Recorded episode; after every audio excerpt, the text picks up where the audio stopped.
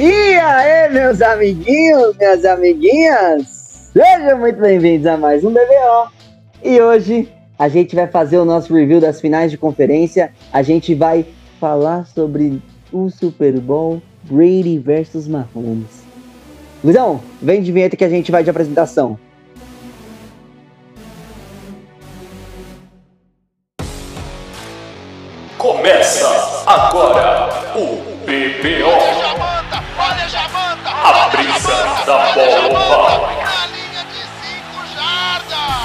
E eu sou o Luquitas e, ah, meu Deus, não sei, né?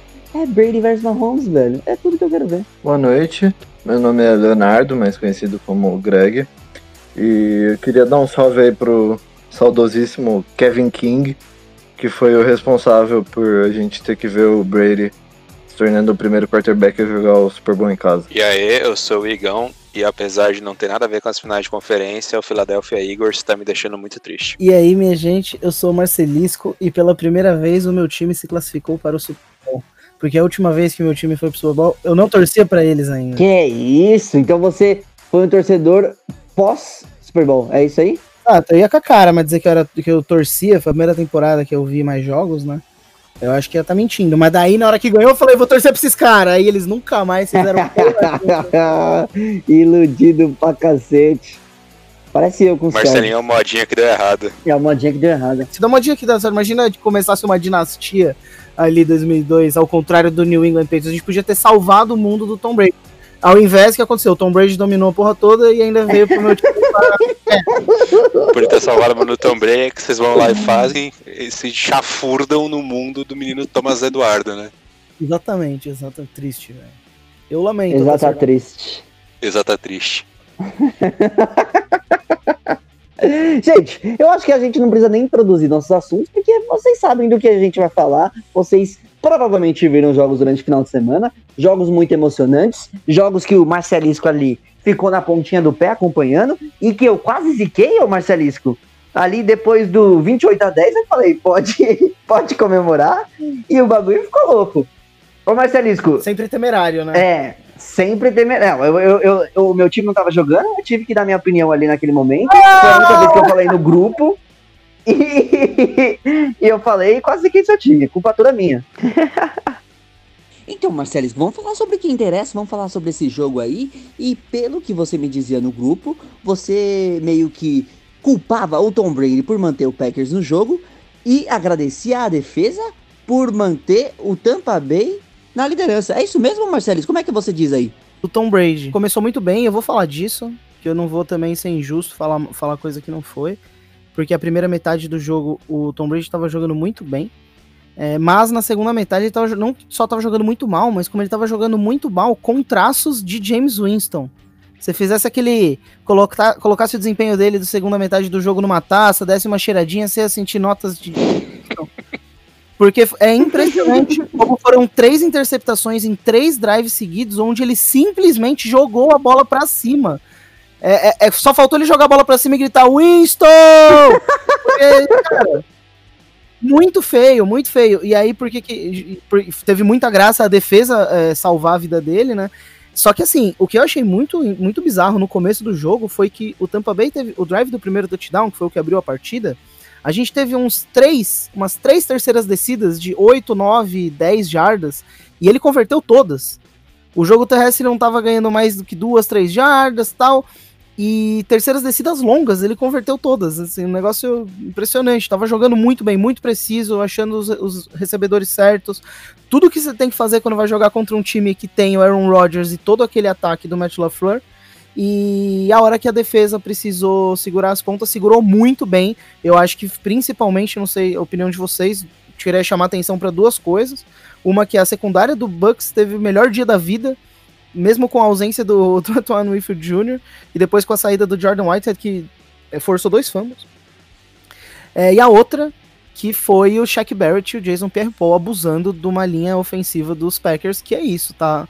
Tava sem o, o melhor jogador, o David Bakhtiari, e aí, cara, três sacks pro Shaq Barrett, dois pro Jason Pierre-Paul. Se o quarterback não fosse desgraçado, talvez a gente estivesse falando mais os nomes dos jogadores da defesa do Bucks, que merecem reconhecimento. E eu nem falei do Devin White ainda Vocês veem que, que maravilha, que tarde, que maravilha. Muito feliz esse resultado.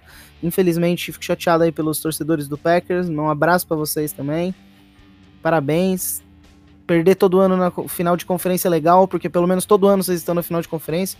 Pensem positivamente. Mas esse ano tampa bem no Super Bowl.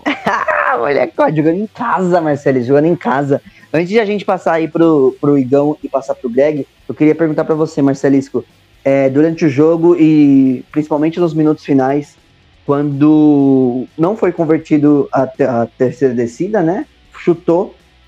O sentimento que você tava tendo no sentido de já venceu ou você tava aflito até os últimos segundos? Você tava como nesse momento? Na hora que, que chutou o field goal, eu dei uma bela aliviada. Bela aliviada. Tava tipo, puta, esses filha da puta vão converter a quarta descida, fazer o touchdown, vou ficar aqui, com o cu na mão. E aí eles chutaram o field goal, eu, mano, sabe? Ainda que a decisão do Matt LaFleur faz menos sentido ainda, né? Porque você chuta o field goal, basicamente não muda nada, né? A única diferença é que você não vai ter que converter uma conversão de dois pontos para ganhar o jogo, mas de qualquer jeito você teria que, mesmo se de alguma forma eles conseguissem pegar a bola de volta, não era um field goal, continuava sendo um touchdown. Então, é, é- é- foi muito questionável a decisão. Tipo, eu entendo a parte que você falou de ser engenheiro de obra pronta, mas é, eu não consigo entender essa decisão do Matt LaFleur de forma alguma, cara. De forma alguma, velho. Em nenhuma circunstância, cara. Tem o Aaron Motherfucking Rodgers, velho. É, então, mas é, até. falar, eu não acho que você está saindo engenheiro de obra pronta, entendeu? Isso que você está falando é suportado por fatos. Era uma decisão que ele tinha que ter tomado para ter mais chance. É isso. Foda, né? Nem sendo engenheiro de obra pronta, até porque a gente tava questionando essa decisão no momento que o jogo acontecia, né? Quando o Aaron Rodgers não correu, não avançou a quarta descida e deu o passe, que era a jogada que estava desenhada, eu acho que, tipo, criticar ele por não ter feito aquela corrida, eu acho que é até um pouco demais.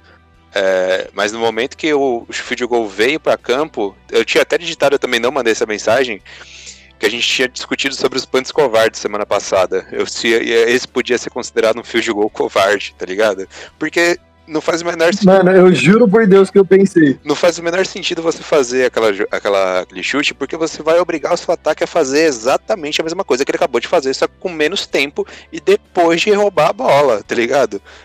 Então, é, é bem questionável essa decisão do Matt LaFleur mesmo. Não é coisa de engen- engenharia de obra pronta. A gente aqui sempre tá falando de analytics, de arriscar a quarta descida. O Frank Reich acabou entrando bastante no nosso centro de debate por conta das chamadas dele, principalmente no jogo contra o Bills.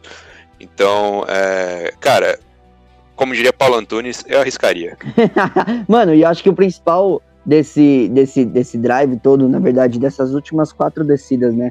As últimas quatro escolhas, foram eles não ter trabalhado, terem trabalhado com quatro downs para poder fazer o touchdown. Eram acho que oito jardas, se eu não me engano. E eles estavam praticamente tentando entrar na endzone em todas as três, as três jogadas, sabe? E trabalhando com quatro downs, eu acho que eles conseguem trabalhar um playbook muito melhor. E aquela corrida do Aaron Rodgers, pra mim, não é no sentido de que ele pudesse chegar. Mesmo que ele ficasse short, seria uma conversão muito mais tranquila, ou muito mais viável, do que uma quarta para oito, sabe? E seria muito mais plausível arriscar. Então eu acho que o principal ponto daquele, daqueles, daquela parte específica não foi trabalhar com quatro drives, ou quatro downs, né? Foi trabalhar com três.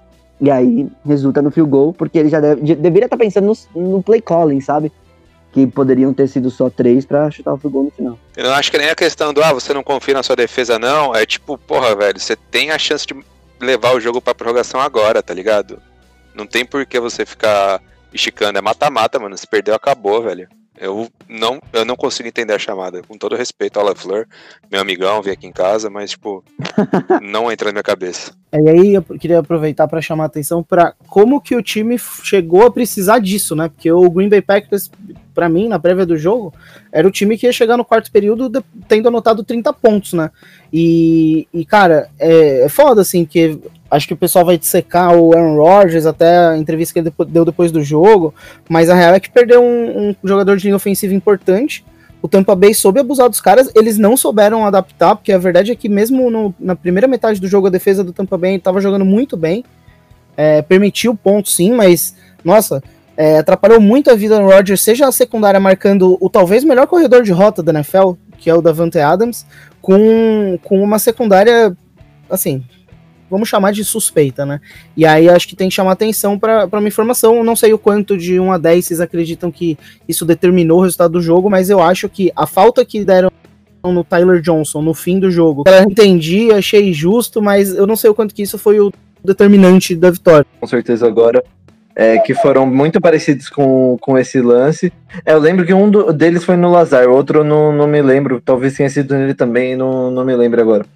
Mas é, eu vi dois mais claros e eu vi um holding, na real, quase tirando o capacete do, do Ed do, do Packers, acho que era o Russian Gary no, no lance, não tenho certeza também, é, que foi, também não havia sido marcado. E assim, é, o, foi até o, o Vitor Franco é, que, que colocou aqui no nosso podcast algumas semanas atrás, que repostou que foram em duas jogadas, em duas campanhas é, que poderiam ter resultado em 10 pontos. Claro, é aquela coisa, poderiam ter resultado. A gente não pode afirmar que teriam resultado nos pontos, mas poderiam ter resultado em 10 pontos e é uma coisa que faz muita diferença, né? E eu queria apontar outra coisa.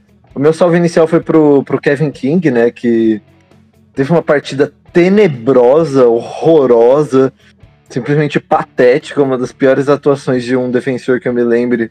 Assim, é, que seja tão tenha tido erros tão bizarros seguidos no, no jogo. O primeiro touchdown do Buccaneers, ele pula uns 4 segundos antes da bola chegar perto da mão do Mike Evans. E ele fica lá, mano, dá uma pontezaça e a bola passa é tranquilamente legal. dois segundos depois por cima da, da mão dele. É muito legal. E, e, no, e no lance do Scottie Miller, que você muito bem citou antes do, do intervalo, é um lance, é, tipo, é todo um drive ali que faz uma diferença desgraçada, né? Porque, tipo, o Aaron Rodgers tava avançando e é, com o passe que ele teria completado e que foi tirado das mãos do, do recebedor do Packers para interceptação do Sean Murphy Bunting, é, o Packers estava caminhando para conseguir deixar o jogo 14 a 13 e deixar o jogo só um ponto, né? Atrás. Tava chegando já em área de field goal e aí sofre a interceptação e aí, ao invés de, tipo, sofreu interceptação com menos de um minuto, os caras estavam, tipo, atrás do. atrás, ou mais ou menos no meio de campo, e você deixa eles marcarem um touchdown porque o seu cornerback ficou muito preocupado em marcar a sideline e não, não marcou a rota longa do cara, que é muito mais conhecido por fazer a rota longa, que é o Scottie Miller. E, enfim, deu no que deu. Lindo, lindo passe do, do Brady, tem que ser exaltado. E, enfim, foi uma diferença que, sim, foi gritante, né? Porque a gente vê, a gente vê coisa, aquela mesma história de playoffs. Quando você tem turnovers, você precisa aproveitar os seus turnovers. Tipo, são duas escritas diferentes, mas que uma influencia na outra. Você tem que forçar turnovers no playoffs e você tem que fazer pontos através desses turnovers. O Buccaneers fez isso exatamente nas últimas duas semanas. Na semana passada, três interceptações, é, quatro interceptações, não, perdão, quatro turnovers, três interceptações em cima do Breeze fizeram 21 pontos. E contra o, contra o Green Bay tiveram dois turnovers recuperados, fizeram 14 pontos, enquanto que o Packers teve três turnovers recuperados, as três antes do Brady, e só conseguiram seis pontos. Faz muita diferença. E, e até o, o, que me chamou muita atenção quando você falava, você comentou do, que o passe foi bonito do Tom Brady, e cara, foi muito louco. Por isso que eu falei da experiência do James Winston. Porque você via no James Winston lances incríveis, acertavam uns passes lindos. Um cara. Ele não foi a primeira escolha do draft à toa. Só que ele, ele ele batia muito de frente as cagadas com os lances maravilhosos. E o Tom Brady, cara, parecia, parece que ele foi pro vestiário, tomou um remédio e voltou um monstro. Dr. Jack e o Mr. Hyde, né? Porque, cara, na segunda metade foi só loucura. O, o, tanto de lindo que foram os passes da primeira metade foram esquisitos da segunda. E aí estava lá nossa defesa para limpar a bunda desse trapaceiro desgraçado. De nada, Tom Brady. Ai, Marcelisco, adorei. Adorei. Porra, cara. Perseguigão ia. E não sei se não sei se, se, é a hora da gente falar dessas coisas, mas eu, a não só a entrevista do Aaron Rodgers, mas a escolha que os caras fizeram no draft esse ano. Ah, eu não sei se foi o Greg que comentou no Twitter. O, Green Bay Packers chegou na final de conferência de novo e não passou. É, quantas armas de primeira rodada vocês deram pro Aaron Rodgers trabalhar, sabe? E aí os caras vão meter o pau no, no, cara. Três anos seguidos chegando na final de conferência, chega no, no draft, ao invés de pegar uma porra de um wide receiver, pega um quarterback calor pra ser reserva. Aí você vai cobrar o, o cara como, sabe? Acho que a diretoria do, diretoria do Green Bay Packers tem, tem muito o que pensar, velho. É, é pior a situação nesse draft, velho. E, e não só isso, Marcelisco. Das, é, das oito escolhas que eles tiveram nesse draft, só dois jogadores jogaram snaps na pós-temporada, que foi o Kamal Martin, o linebacker, é, que entrou por uma puta necessidade, na real, porque o time do Packers tá basicamente sem inside linebackers e ele nem, nem é um linebacker excelente, mas virou titular pela fa falta de outros eh, eh, linebackers. E o AJ Dillon, que é o running back 3 do time, não é nem exatamente um cara que é uma peça importante. E você vai ver as, as quatro primeiras escolhas do time. Teve o Kamal Martin na quarta rodada, que foi o mais utilizado, só que as três primeiras, o Josiah DeGuar na terceira rodada, Tyrande barra fullback, que, ok, ficou lesionado durante a temporada, mas mesmo assim, é um Tyrande barra fullback, né, porra, pelo amor de Deus. Que diferença ele teria feito exatamente, assim, principalmente com essa breakout season do Tonya nessa temporada, o AJ Dillon, que é um running back 3 que eu já comentei, e o Jordan Love, ou seja, se você pegasse um cornerback para ficar ali no lugar do, do Kevin King, não sei, talvez um Kendall Fulton, sei lá, ou e mais um wide receiver tipo T. Higgins ou Brandon Ayuk que estavam disponíveis ali na, na pick deles. É, já, já, vocês não concordam que seria pelo menos já uma diferença bem razoável? Assim, tipo, de, é, foi o que eu falei pro, pro perfil Fanismo NFL lá, que, quando eu postei isso. É, claro, eles poderiam não, não ter draftado esses caras, ou até ter draftado esses caras, eles não terem tanto impacto. Mas é, é, também o valor das picks que você pegou, né? Você pegou um quarterback 2, um running back 3 e um tight end no máximo 2 nas suas três primeiras escolhas. Não faz sentido nenhum, em nenhuma hipótese. Não, é engraçado você pensar que a escolha de primeira rodada deles, que eles usaram uma pessoa para ficar no banco, ela literalmente significa que qualquer cara, qualquer wide receiver que você citou aí, que eles tivessem pegado, poderia estar jogando. E pelo que a gente viu de alguns desses caras esse ano, eu acho que é bem seguro dizer que eles são melhores que os que, que Marcus Valdez Scantling, Equanimous St. Brown, todos jogadores que tiveram drops importantes durante a temporada e nesse jogo. É, até o Alan Lazard dá pra ter uma discussão se um wide receiver de primeira rodada que encaixasse nesse time não ia, ser, não ia tomar o lugar dele, sabe? Então, assim, era, era só uma coisa a mais. Às vezes até um, um jogador de linha ofensiva já teria quebrado uma pros caras porque fez falta também. É, acho que é, é, isso, né? Acho que se eu fosse o Rodgers, eu ia estar bravo, porque a impressão que eu tenho é que a diretoria do, do Packers às vezes está fazendo as coisas meio nas coxas. E ainda sobre esses recebedores, tem também que destacar que o Aaron Rodgers tem um potencial de fazer com que recebedores razoáveis e meia bocas pareçam ser excelentes.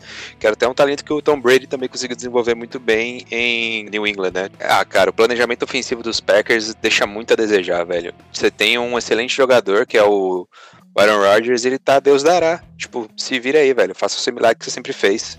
Até mesmo com a mudança de filosofia, esse problema persiste. E, e ainda por cima, é, se você acrescenta um cara como, sei lá, o T. Higgins que eu citei, que teve um primeiro ano, um ano de calor bem interessante lá no Cincinnati Bengals, do, do lado oposto do Davante Adams, você pelo menos chama um pouco mais de atenção e tira um pouco ele do, dos double teams, que foi uma coisa que ele sofreu muito é, nessa partida, o Davante Adams ele ficou por uma parte do jogo um pouco sumido. É, o Packers só conseguia mais conectar ele em passes um pouco mais curtos, exatamente porque as atenções estavam muito voltadas a ele, né? E você ter é, mais recebedores bons também abre mais espaços para o seu cara principal, né? Um negócio meio óbvio. Inclusive, muito bem citado o Economy St. Brown, o Marcelisco, que ele teve aquele drop miserável, miserável naquela Miserável. naquela tentativa de conversão de dois pontos. que assim, se eles não tentam a tentativa de conversão de dois pontos ali, ou se eles tentam e acertam, Só precisava de um fio. eu não duvido nada que eles fossem tentar ir pro touchdown é, depois, é, naquela última campanha. Porque isso são sete ou seis pontos, tipo, se você não tem que fazer o TD e a conversão de dois, não sei. Quem sabe o Matt LeFleur não tenta. Faz muito sentido. Que brisa, né? Agradeço o menino Equanimous St. Brown pela graça alcançada. Um abraço, Equi. Pela graça alcançada. Só pra encerrar o papo do draft, eu queria. Eu, eu acho que na posição que eles estavam e a posição de need deles seria algo mais como o inside linebacker, uma vez que o Blake Martinez saiu de lá, né? Eu acho que ele, obviamente, como a gente sempre falou, não era o inside linebacker perfeito, ele tinha muita, muita muita dificuldade na marcação do passe, né? Mas ao mesmo tempo, naquela posição que eles estavam, se eu não me engano, era pique 21, 22. Qual era a pique, Greg? Você lembra? Era um pouquinho mais baixo. Eu acho que eles acabaram. Eles eram um pouco mais baixo ainda, eles eram 30, né? Se eu não me engano. Que eles tinham Uhum. sido 1 da NFC E e, trocaram, eles deram né? um trade up pra subir pro Jordan Love, mas acho que foi tipo pra 25 ou 26. E, enfim, o, o- acho, que, acho que aí que você vai falar, o Patrick Quinn ainda estava disponível, sim. É, Sim, ele exatamente. poderia muito bem ter sido pego ali. E assim, não sei se ia resolver todos os problemas, mas pelo menos Não. o do jogo corrido ia ajudar bastante, tá ligado? Porque é um problema que eh, eles tiveram bastante eh, durante a temporada. E a gente viu até no TD do Fournette, né? Pelo amor de Deus, que, que secundária barra linha de linebackers deixa o Fournette dar um drible daquele em cima deles. Pelo amor de Deus, né, mano? É o Fournette, cara. Ô, ô, ó como você vai falar do Leonard Fournette, herói, herói da campanha, hein? Lindo esse touchdown, que touchdown lindo, Greg. Como é que você veio reclamar? Não, foi, foi absurdo. Foi absurdo. Não, não, eu reclamo porque o cara é quase uma pedra de tão, mano, parado e duro, tá ligado? E, tipo, não dá pra tomar um drible desse, entendeu? Dele, mas que foi um drible lindo. Então, Foi absolutamente lindo. É tipo, mano, se o Cássio te dá um elástico, tipo, porra, você parabeniza se o Cássio te dá um elástico, mas você fala, caralho, como é que você tomou um elástico do Cássio, caralho? Pode virar pro caso e falar, carai, cara, você tá treinando, hein? Não, então, exato. Não é porque um é verdade que o outro deixa de ser, entendeu? Os dois podem ser verdade ao mesmo tempo. Entendi. É tipo, é tipo o Puyol que tomou o bola das costas do Adriano Gabiru, tá ligado? Sim. Oi, queria apontar aqui é, uma discussão que tá rolando, a galera é, comprar mim 100% mídia marrom. Ah, Aaron Rodgers pipocou. O jogo, o time tem muito mais do que um jogador. O Aaron Rodgers teve 3 touchdowns, mais de 300 jardas em 48 passes, ele errou só 15. Ele teve mais de 10 jardas por passe completo. Assim, é um jogo excelente isso, tá? Na final de conferência, esse é um jogo excelente. Se um quarterback teve esses números e perdeu, a culpa não é só dele, pode ter certeza. Ah, tô querendo muito queimar o Aaron Rodgers por conta daquela terceira descida que ele não correu e fez o passe. Ou seja, ele fez a jogada que tava chamada e foi penalizado por conta disso. Tipo, Ah, mano, mas Porra, é porque mano, a tudo gente bem que você tem coisa potencial de diferente, improviso. né, velho? É, exatamente. tudo bem que você tem um potencial do improviso ali, mas porra, a jogada era aquela, velho, tá ligado? Aí depois ele vai, faz um avanço de, sei lá, 5 jardas para na linha de 3 ali e toma uma bronca depois do caralho, meu, por que você não passou a bola, dava pra lançar, tá ligado? Então, tipo, sei lá, velho, eu acho meio exagerada essa narrativa, mano, é desnecessária. Eu acho que ela não leva em consideração que o cara, o cara pode ser um atleta de altíssima performance, ele é humano. Chegou uma hora ali que ele teve que ter uma decisão, ele corre ou passa. E aí, na hora ali, o que ele sentiu mais segurança foi passar pro cara. Tem, tá errado? Acho que ele faz o maluco tava dentro do campo com o bicho pegando fogo ali, sabe? E ninguém lembra que nesse mesmo drive, se não me engano, foi na primeira descida, o Lazar errou a rota numa, num passe. O Lazar errou duas vezes a rota Sim. na, na red zone.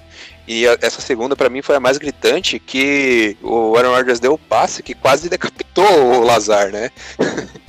então, tipo, porra, como é que a pipocada é dele, sendo que a jogada era aquela e o cara corre errado? Aí é foda também, né, mano? E o cara ia ficar livre se ele fazer a jogada certa. É. Complicado, né? E ó, do lado de lá tinha quem? Devin White, Lavonte David, dupla mais de linebackers que já existiu.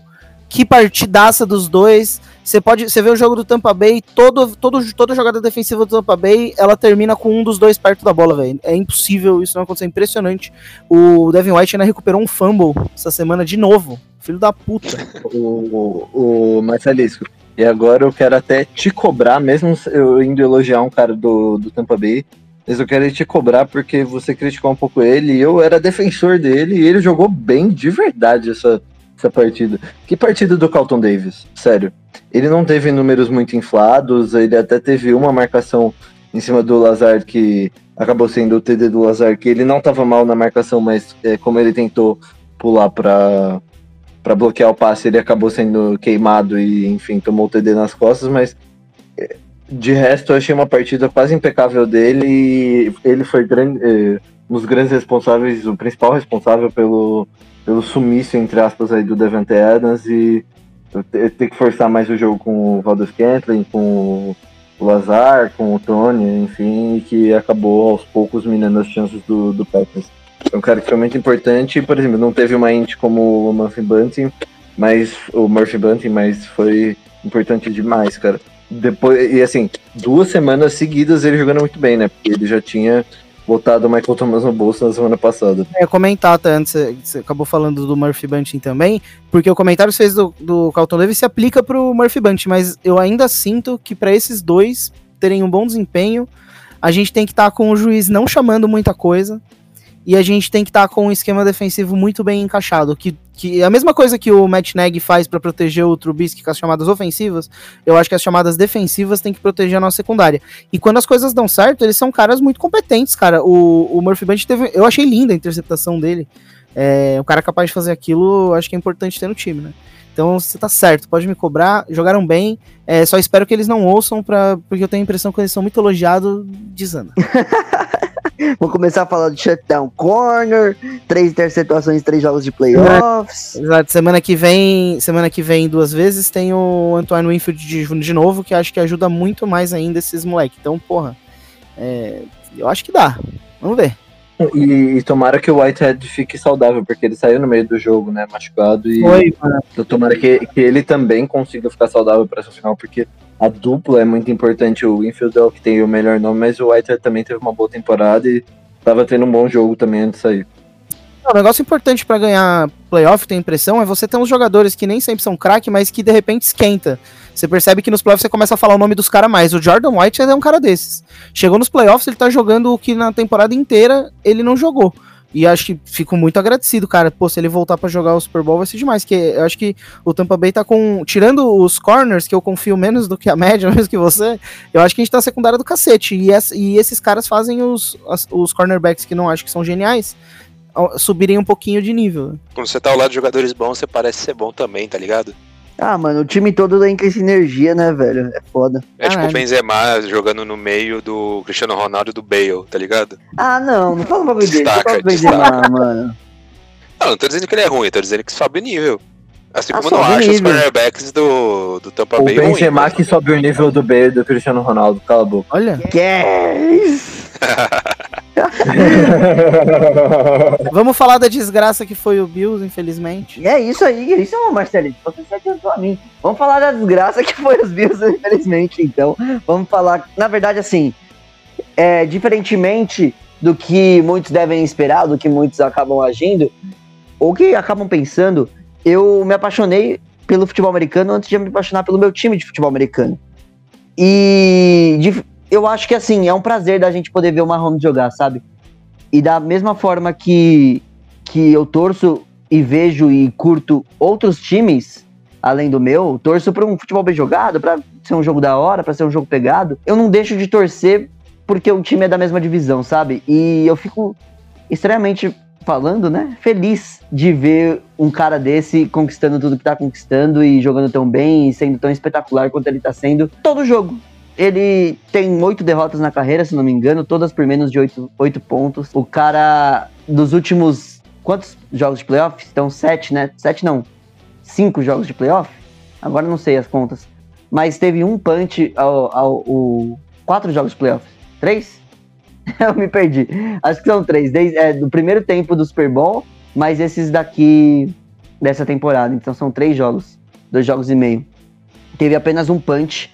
Apesar de gostar do Buffalo Bills, Marcelisco, que nem você mencionou, é muito foda ver o Mahomes jogar e eu fico feliz de que ele tenha ido também, sabe? Eu queria saber de vocês. Vamos começar o Greg. Você começa esse segundo jogo. Fala um pouco sobre a partida, sobre o que você achou, sobre principalmente o que, que faltou ali, porque parece que mais uma vez o Chiefs comandou o jogo, o Chiefs ganhou quando quis, o Chiefs passou por cima. Bom, eu vou começar com uma estatística completamente inútil, Saudades. mas que na real é muito relevante. O Mahomes já chegou ao mesmo número de Super Bowls que o Drew Brees e o Aaron Rodgers combinados. E é foda. Ah, eu tinha uma estatística inútil do jogo do Packers que eu esqueci, eu lembrei agora, velho. Ah, se fodeu. E enfim, Não, desculpa interromper, desculpa interromper, foi só um devaneio. justo. Enfim, acho que. Vou ser bem sincero, eu acho que talvez o Bills não estivesse com a. Digamos assim, a mentalidade pronta o suficiente para jogar contra o Kansas City Chiefs. E isso inclui o Sean McDermott, quem eu tanto elogiei essa temporada. Meu. O, tinha sido a minha aposta para Coach of the Year antes do começo da temporada e, pô, várias decisões questionáveis, né, cara? O Tarek Hill ele também foi usado de maneiras diferentes, né? Ele não só foi usado para rotas longas, que é, é, é o uso mais óbvio assim dele, mas pra- pegando passes mais curtos, pegando screens, fazendo end arounds, às vezes correndo com a bola também. É, é um cara que a gente já falou, né? Infelizmente ele é muito versátil, muito rápido, muito habilidoso com as pernas e é muito difícil para ele, é muito difícil para um ataque que tem ele, o Kelsey e o Mahomes jogando como jogou. Parecia que ele nem tinha sentido porcaria nenhuma de concussão a semana inteira, era só farsa para esconder o jogo do Bills. Bills chegar de, sei lá, cabeça erguida demais, sei lá. E no final a gente viu que o Bills até chegou a, per eh, chegou a perder um pouco o controle da cabeça, enfim. Foi um pouco para cima do, dos Chiefs. Os Chiefs também provocaram um pouco, mas é, mostrou para mim que acho que talvez o time não tivesse 100% preparado psicologicamente e isso é uma coisa que inclui o elenco inteiro, né? Tanto os jogadores quanto o head coach. E também é uma coisa que é normal para uma cultura, uma franquia que não tem uma cultura vencedora, né? Chegar a primeira vez na AFC Championship depois de mais de 25 anos e é, faz falta, né? Você é, saber jogar jogos grandes. Mas é aquela coisa, você tem melhores pontuais para fazer para essa equipe, principalmente é, melhorar a OL para o jogo corrido e o jogo corrido, porque fica muito difícil você ganhar um jogo sendo que você só tem uma faceta do seu jogo, fica muito óbvio para outro time marcar, mesmo que o. Inclusive o TJ Eldon, que eu citei algumas semanas atrás, teve uma partida até razoável, ele apareceu bem em alguns momentos, melhor que o Singletary, pelo menos. Mas não, não é o suficiente. Dropou, teve um drop feio. É, sim. E, enfim, é, é complicado. Sem, sem, sem uma defesa que consiga parar, e, não em nenhum momento conseguiu parar o Chiefs, né? Porque o Chiefs basicamente avançou como quis, só teve uma, um, uma campanha que eles foram eh, segurados a um field goal ali, e de resto eles basicamente deitaram e rolaram na defesa do, de Buffalo. E, pô, sei lá, eu fico triste por Buffalo, mas é compreensível, né? O Chiefs é o melhor time mesmo. E por mais que a defesa não seja fantástica, um ataque desse não. É, você tem que ter um, um, jogo perfeito como o Raiders teve contra eles lá no, no, começo da temporada. Você tem que ter big plays, você tem que não deixar o Mahomes fazer big plays, você tem que forçar turnovers no Mahomes e você tem que marcar pontos a partir dos turnovers. E foi absolutamente tudo que o Bills não fez. Então, não tinha jeito mesmo. Quando o Greg fala que o Chiefs é o time mais completo da liga, principalmente o ataque, é que a gente tá vendo coisas absurdas serem concretizadas por um time que parece que nem tá tentando. O Dark Hill e o Travis Kelsey é a primeira dupla de jogadores, de recebedores, a ter mais de 100 jardas aéreas no mesmo jogo de pós-temporada. Isso nunca tinha acontecido antes na história da NFL. E dois jogos seguidos, na verdade, Igão. Isso, isso, perdão. E, o, e somado a isso, o Travis Kelsey ainda bateu o recorde do Gronkowski de jardas numa temporada toda, incluindo a pós-temporada, né? Eu não, eu não lembro se ele igualou. Eu não lembro se ele igualou ou se ele passou. Passou. É, então. Muito provavelmente vai esticar um pouco mais, né? Porque ele vai chegar ao Super Bowl. E inevitavelmente o Travis Kelsey vai ser um alvo. Então, tipo, é impressionante o. É impressionante que o ataque do, dos Chiefs produz, né? E é até triste, porque eu sou declaradamente fã do Josh Allen, né? O MVP do povo. E é um MVP que nós merecemos, né? Não é o que nós teremos, mas é o que nós merecemos. E, cara, deu até para sonhar no começo do jogo, né? Quando o, o Nicole Hardman dropou aquele fumble de uma forma bizarra num punch. Aí o Bills abriu 10 a 3 Tipo, pô, parecia que ia, tá ligado? Mas infelizmente o, o sonho da alegria brasileira é, acabou caindo por terra, né? E nada contra os Chiefs, é porque a gente acha o Bills muito da hora. Só uma coisa, Igor, foram nove pontos, porque o Tyler Bass perdeu o Ah, é, o Tyler Bass perdeu o extra point, verdade. Aí tá vendo, mano? É impressionante. Mas esse jogo é aquela narrativa clássica do Paulo Antunes, que o Marcelo já até citou aqui num dos episódios do. do da, da pós-temporada dos playoffs, né? Que é time que faz field goal toma touchdown nos playoffs. E foi exatamente com essa moeda que os Bills pagaram caro, não arriscando mais, não sendo mais ousados, não sendo mais ofensivos.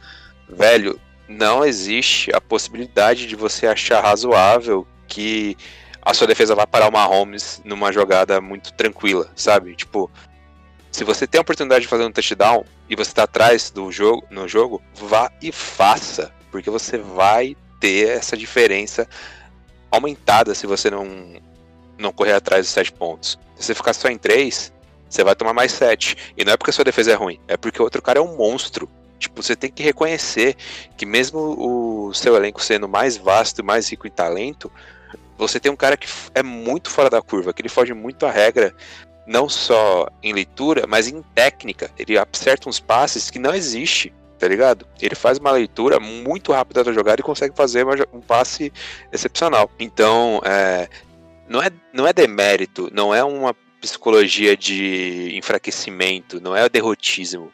É reconhecer que não dá para jogar dessa forma, que é muito arriscado você ficar esperando que o outro ataque não vá produzir. Você tem que chegar e resolver, tá ligado? E você não tendo essa mentalidade, você corre atrás do resultado toda hora e o resultado vai ficando cada vez mais distante, vai ficando uma diferença de cada vez mais posses, mais pontos, etc. Enfim, muito triste pelos Bills. Eu tenho toda a simpatia por essa franquia. É, diferente do Lukitias, que não tem problema em torcer contra o time da própria divisão, eu tenho sim. E que bom que o Colts saiu da divisão dos Bills, porque agora eu posso é, torcer para eles de uma forma explícita e pública.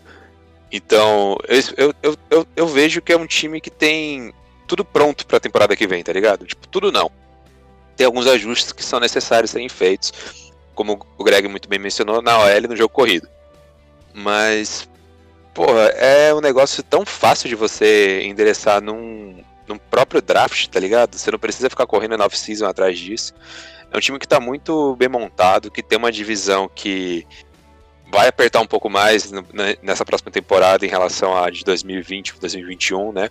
Mas ainda assim está passos à frente dos rivais. Então, é, vai ser muito bacana ver o desenvolvimento do Josh Allen como mais um ano junto do Sean McDermott, junto desse ataque todo que foi desenvolvido para ele. E cara, de verdade, velho, eu, eu fico impressionado com a qualidade dos, dos Chiefs. É muito anormal, mano.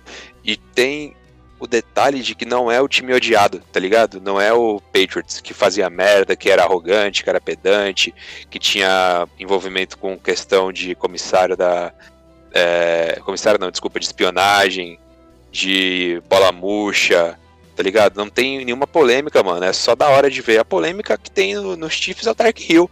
Acabou. Foda-se, tá ligado? O resto do time todo é muito da hora de se ver. Todo mundo gosta muito de ver o Andy Reid conquistando coisas, ganhando título. O Mahomes é um fenômeno, é um sucesso de, de público. Tipo, a galera que tá chegando agora pra ver a NFL, ver o Mahomes jogando, se impressiona e quer torcer pro cara, tá ligado? Porra, é impressionante o que tá acontecendo com o Kansas nesses últimos anos. E é uma dinastia que eu não vejo acabando tão cedo. Eu não ficaria nada surpreso esse ano que vem, quando a gente estivesse falando dos playoffs agora, a gente esteja narrando uma final de FC tão discrepante quanto essa. Eu, sinceramente, não ficaria nada impressionado. E talvez mais uns dois anos acontecendo a mesma coisa. Enfim, acho que é isso. O negócio que acho que tinha que ter ficado mais claro para os jogadores do Buffalo Bills antes deles entrarem em campo é a importância de você ter um jogo inspirado contra o melhor time da liga, com o melhor quarterback, um dos melhores wide receivers, os melhores tight um dos melhores técnicos. E você entrar meia bomba no jogo desse, complica demais, né? Então acho que no começo, é, eles falaram muito bem, o time chutou field goals ao invés de anotar touchdowns. E a defesa até que não precisava nem trabalhar muito, porque uma das jogadas veio de um, de um lance nos special teams e tal. É, mas a defesa dos Bills não esteve inspirada. E aí a hora que o Kansas City Chiefs engrenou, e a verdade é que nenhuma distância de pontos está segura o suficiente do Kansas City Chiefs, é, o jogo acabou. O jogo acabou no intervalo ali, porque é isso. O Kansas City Chiefs, a hora que quis, estourou e o Buffalo Bills não estava preparado. E no ataque, me decepciona o que o Buffalo Bills é, trouxe para o jogo, porque a defesa do Kansas City Chiefs está longe de ser brilhante, mas ficou muito clara a falta de opção de corrida para o Buffalo Bills e, e simplesmente não teve gás para alcançar o melhor time da NFL, que de fato tem todas essas características. E aí, é um time que estava jogando com tanta confiança, com jogadores tão bons e uma comissão, comissão técnica fazendo um ótimo trabalho. E a impressão que eu fiquei do Bills, conforme o jogo foi passando, é como se eles perdessem energia de tentar, assim. Até o no final, o touchdown que eles fizeram, recuperaram um sidekick. Em nenhum momento tive dúvida de que o jogo já tinha acabado, sabe? O Kansas City Chiefs estava. É isso, ele, ele sabe. Ele soube se impor na hora que quis e o Buffalo Bills ficou intimidado. Foi essa sensação que eu tirei desse jogo. Você comentou aí o comportamento do Tredavious White muito fora da curva. Eu acho que o, o ataque principalmente me deixou muito surpreso. Descobri que o Cole Beasley estava jogando com um osso da perna quebrado também.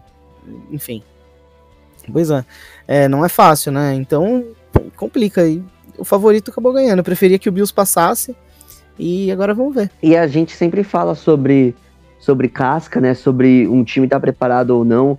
E é muito difícil o time conseguir fazer aquela, aquela corrida pro Super Bowl, principalmente pro Super Bowl, né? Nas finais de conferência a gente viu os Jaguars esses tempos, os Titans ano passado, os Bills esse ano, que foram times que. Os Bills até que chegaram pelo menos nos, nos playoffs ano passado, né? Mas times que precisam de uma, vamos dizer, uma certa experiência para conseguir chegar em cascudos e chegarem chegando para chegarem para o Super Bowl. E eu acho que o que a gente viu dessa, dessa partida foi um time que estava muito mais preparado, mais bem preparado, como vocês bem disseram, mentalmente, principalmente, para essa partida. Enquanto o, o Buffalo Bills estava chegando ali pela primeira vez em 60 anos, né? Entre 25 anos, na verdade. Mas estavam com jogadores que pareciam não estar na mesma pegada que estiveram durante outros momentos da temporada ou na mesma sintonia que precisavam estar para jogar contra uma equipe que você precisa jogar a partida perfeita para conseguir vencer. E assim, mesmo com um começo melhor, um começo melhor do Buffalo Bills, que nem vocês mencionaram, 9, o, o, o Hardman que teve o punch que foi muffled, né? E ele teve o fumble e foi virou um, um turnover que virou touchdown, né? É, o Mahomes ali, o Andy Reid foram falar com o Hartman, deram a confiança para o moleque continuar trabalhando. Ele teve jogadas explosivas, jogadas importantes. No drive da sequência ali, a gente estava comentando no grupo sobre quanto isso é importante para colocar o jogador de volta no jogo. E de uma maneira diferente do que foi o ano passado contra a equipe do Houston, que foi algo mais heróico, eu acho, aquele 24 a 0 né? Ou 21 a 24 a 3, se não me engano. Não me lembro. Dessa vez parece que os Chiefs sabiam que a qualquer momento eles iriam explodir, a qualquer momento eles iam conseguir.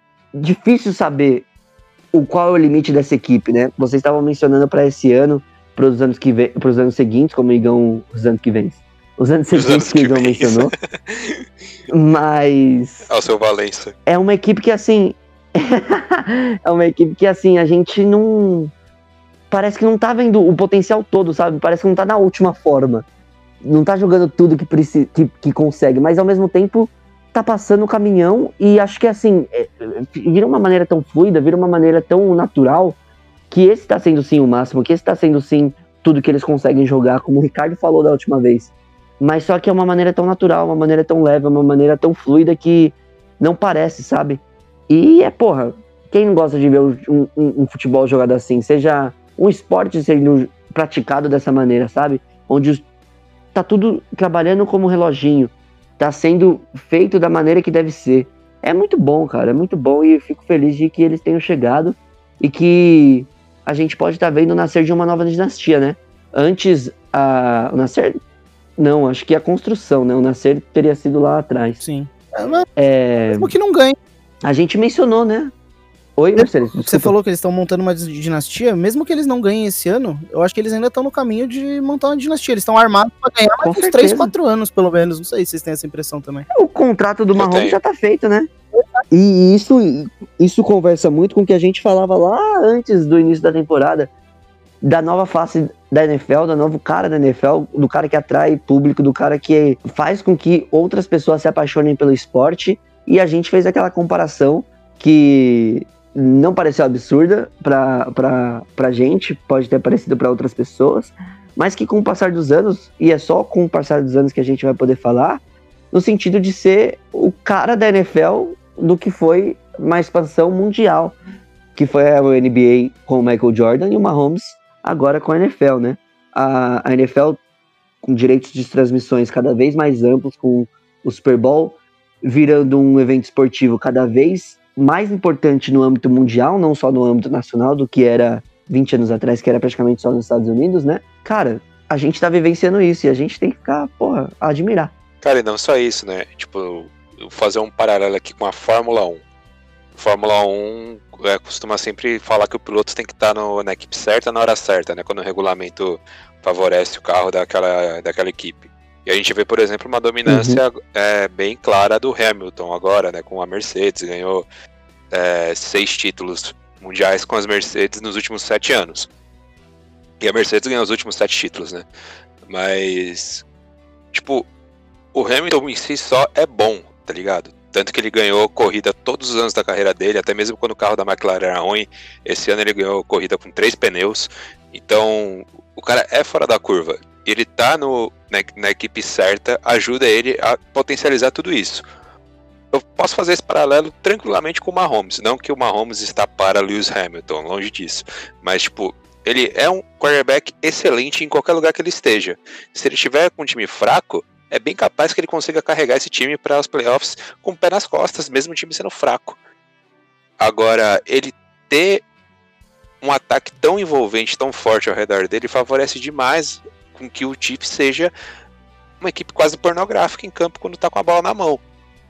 E isso vai favorecer a publicidade, vai favorecer a marketing, não só para a franquia de Kansas, mas para a NFL como um todo. Então, tipo, pode ter certeza que se você apresenta agora é, a NFL para um amigo seu e ele vê um jogo do Mahomes, é muito provável que ele fique encantado pelo ataque dos Chiefs, que ele fique encantado pelo Mahomes e que ele acabe buscando querer saber mais, justamente porque aquele cara é foda. Aconteceu um pouco disso na era do Tom Brady, mas agora eu acho que vai ter tipo muito mais potencial, porque na minha opinião, o Mahomes é muito mais carisma e muito mais da hora do que o Tom Brady, né? Desculpa aí, Com Marcelo, certeza. mas pô, Mahomes bota o Brady pra mamar.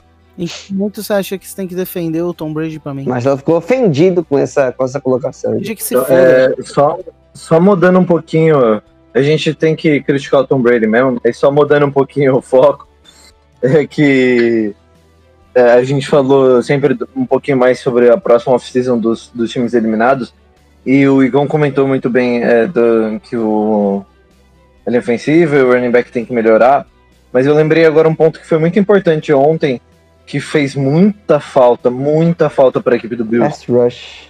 Pass rush, exatamente. Falta um edge rusher. E assim, eu gosto do Jerry Hughes, eu acho que o AJ Penessa é, tem tudo para ser um cara que, com um futuro também importante. Mas eles não são a solução para edge rusher da equipe de Buffalo. E eles precisam pegar um cara diferenciado, é, com potencial de 12, talvez até 15 sacks aí na próxima temporada para conseguir fazer a diferença, porque é, contra o Mahomes você precisa conseguir pressionar o quarterback só com quatro jogadores. E não foi o que o Bills conseguiu. Quando eles mandavam só quatro, o Mahomes tinha muito tempo para lançar. E, enfim, quando mandava blitz aí é o cobertor curto, né? Então, complicado demais, cara. É, é foda, o matchup era muito, muito complicado para a equipe do Buffalo e acho que é, principalmente essa posição de Ed, é, acho que eu, de novo, não sou de concordar com o Kurt, mas ele falou na transmissão ontem e eu novamente concordo com ele. Se você tá na FC nesse momento, você tem que pensar em ganhar do Mahomes e do Chiefs, ponto. É, basicamente, assim, você tem que ganhar de todos os outros também, mas principalmente, se você quer ganhar, você precisa passar dele.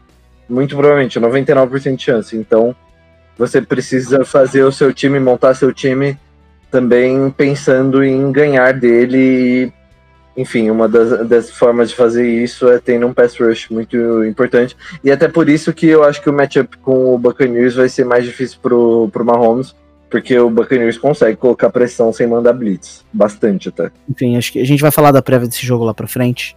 E eu vou vir preparado. eu concordo com o que o Greg falou. É, vai. a- acho que assim, a gente vai falar lá pra frente. Foda-se, eu ia falar também, mas a gente tá se precipitando, falando um pouco do próximo jogo. E, e a gente é, vai ainda é, ter um podcast inteiro que a gente vai poder dedicar ao Super Bowl, ao jogo do dia 7 de fevereiro. 7 de fevereiro? Não tô errado, não, né? Daqui duas semanas. É isso. Onde, onde o Mahomes vai ter tempo pra recuperar o pé. Já o, o, o Fischer, principal OL do Mahomes, ele, ele, ele é tackle, Greg? Você sabe melhor que eu, desculpa. Left tackle. Left tackle, Left isso. tackle. Tá fora. Que foi a primeira escolha do draft de 2013? 14, se não me engano. 14? 13 e 14. Tá Aí fora. A É, gente joga na moeda. Foi, foi a primeira pick do draft de 2013. 2013. Tá fora com o tendão de Aquiles, né? é, zoado. Eu não, não sei se foi rompimento, não sei se foi é, algum outro tipo de lesão, mas é no tendão de Aquiles e ele tá fora do jogo. O que vai preocupar, bast- preocupar o suficiente ou dar esperança suficiente para a equipe de Tampa Bay, né? De conseguir ter uma pressão um pouco maior. Mas enfim, acho que a gente falou dos dois jogos, a gente falou do, do tudo que a gente tinha aqui para falar. A gente ficou muito empolgado, principalmente o Marcelisco, né? Principalmente o Marcelisco, que ficou muito Hum. empolgado com os resultados desses jogos. Poderia ter ficado mais, né, Igão? Se Bills tivesse passado. Poderia ter ficado mais, Greg, se Bills tivesse passado. Mas eu acho que é uma final sensacional. Décima final do Tom Brady. Décimo Super Bowl do Tom Brady. Contra segundo Super Bowl do Mahomes em três anos como titular na liga. A gente pode ver uma passagem de coroa. Ou a gente pode ver um encerramento, né? Eu acho que assim, por pior que seja ver o Tom Brady ganhar, todo respeito, Marcelisco, pelo seu time que ele está jogando neste momento, eu, é- não é possível que se ele ganhar, ele não para de jogar. Eu acho que é. eu ficaria muito puto se ele ganhasse e continuasse a jogar. Então, a gente, a gente pode ver uma passagem de coroa, ou a gente pode ver o encerramento. Ou encerramento não, né? O Tom Brady finalizando realmente a sua carreira. Vocês gostariam de adicionar mais alguma coisa? Contrato Tom Brady de dois anos, viu? Eu queria adicionar que se fosse pra ver o, o Buffalo Bills perdendo pro Tom Brady no Super Bowl, ainda bem que o time se passou. Sim, sim, tem isso também. Mesmo que o contrato seja de dois anos, eu acho que se ganhar, não é possível que se ganhar ele ainda jogue mais um ano pra. O término da, de New England teria sido, né? Na interceptação, retornar pra touchdown, no pick six. Se o término dele for feito dessa maneira, não é possível que ele, ele queira pintar mais um. Não é possível, velho. É possível. É o Tom Brady, cara. Ele é uma pessoa vazia Filha qualquer outro tipo de conteúdo. Vamos pros recados finais então. Vamos começar com o Greg, que não, não palpitou nesse finalzinho aí da minha fala. Ô, Greg, recado final, um minuto pra você. Ah, cara, nem vai precisar de um minuto. Eu só queria agradecer ao nosso, ao dono do, do bigode, o segundo bigode mais bonito da NFL, né? Porque Gardner Minshew não ia deixar eu falar isso. Mas Josh Allen, muito obrigado por ter nos proporcionado uma temporada tão fantástica. E eu gostaria, assim, é é um grande pesar que eu tenho em dizer que você já é o meu principal candidato à regressão na próxima temporada. Igão, réplica, por favor. Não, não, eu vou ignorar. O recado final, ele seria uma mensagem ao menino Matthew Stafford para dizer que ele ficaria muito bem de azul. Mas, é, como eu não apresentei minha estatística inútil no jogo do Packers, eu vou apresentar agora que o Matt LeFleur é o segundo head coach da NFL que nos dois primeiros anos de estreia chega na final de conferência e perde as duas partidas. O primeiro, Rex Ryan. Andy Reid? Rex Ryan. É. Puta, Rex Ryan com o New York Jets. Caralho. Eu ia estar o Andy Reid com, com o Eagles, velho, mas não. Ah, não, teve uma que ele ganhou, é por isso. Ô, Marcelisco, dá seu recado final. Quero mandar um abraço pro Rick, saudade Rick. E também um abraço pra toda a galera da Corvinal. Abraço, Corvinal, é nóis. Você tá falando de Harry Potter ou é minha? Tô falando de Hogwarts, no caso. É uma das de Hogwarts. Ah, não, eu ainda. Onde o Tá Harry. Potter. É, Foi a escola onde o Harry Potter estudou. eu sei onde o Harry Potter estudou, é porque Harry Potter é uma história verídica. Eu, eu, eu tinha Ele era de O Grifinória. velho da van quer parecer jovem. Ele foi selecionado pelo Chapéuzão lá. O velho da- Não, o Marcelis deve ter lido nos anos Joga 90. o caralho, é da minha época essa porra. Eu tinha a idade do Harry Potter quando saiu os livros, mano. Olha aí, olha aí, ô Igão, você errado. Tá tirando, mano. E o meu recado final, Quando, quando ele não tá, né? quando que o Igão não tá errado, é difícil. É difícil a gente, a gente detectar esses momentos. te defender, viu, Igor? Apesar de você estar sendo injustiçado, porque você veio me atacar pessoalmente. E cadê a defesa? Eu vou te defender e foda-se, tá ligado?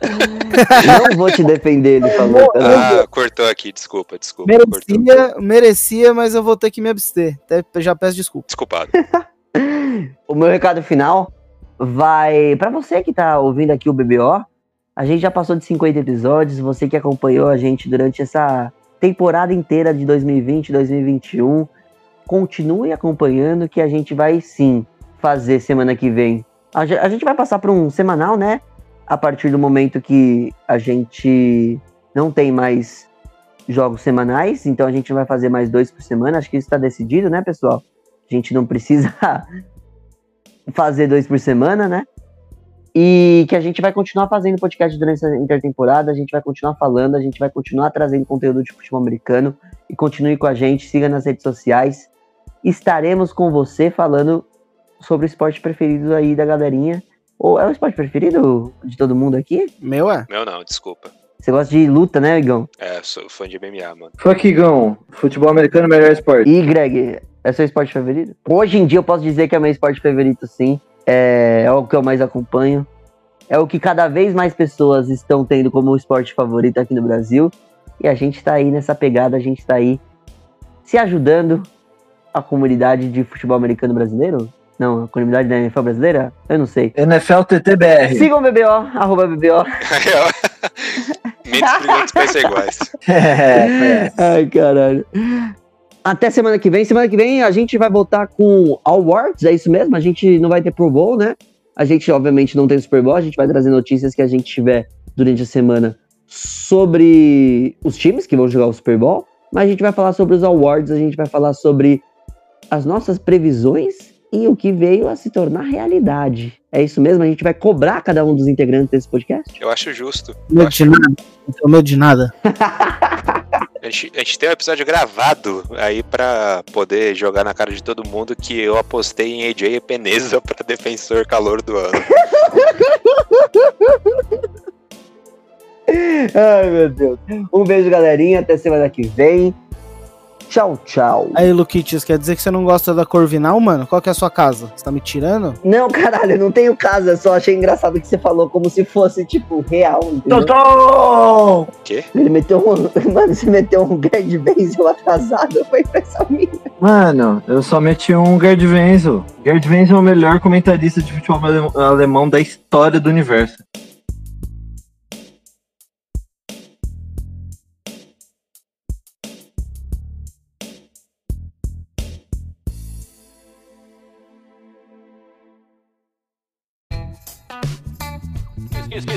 Podcast foi editado por Luiz Gonzalez. Soluções em áudio e vídeo.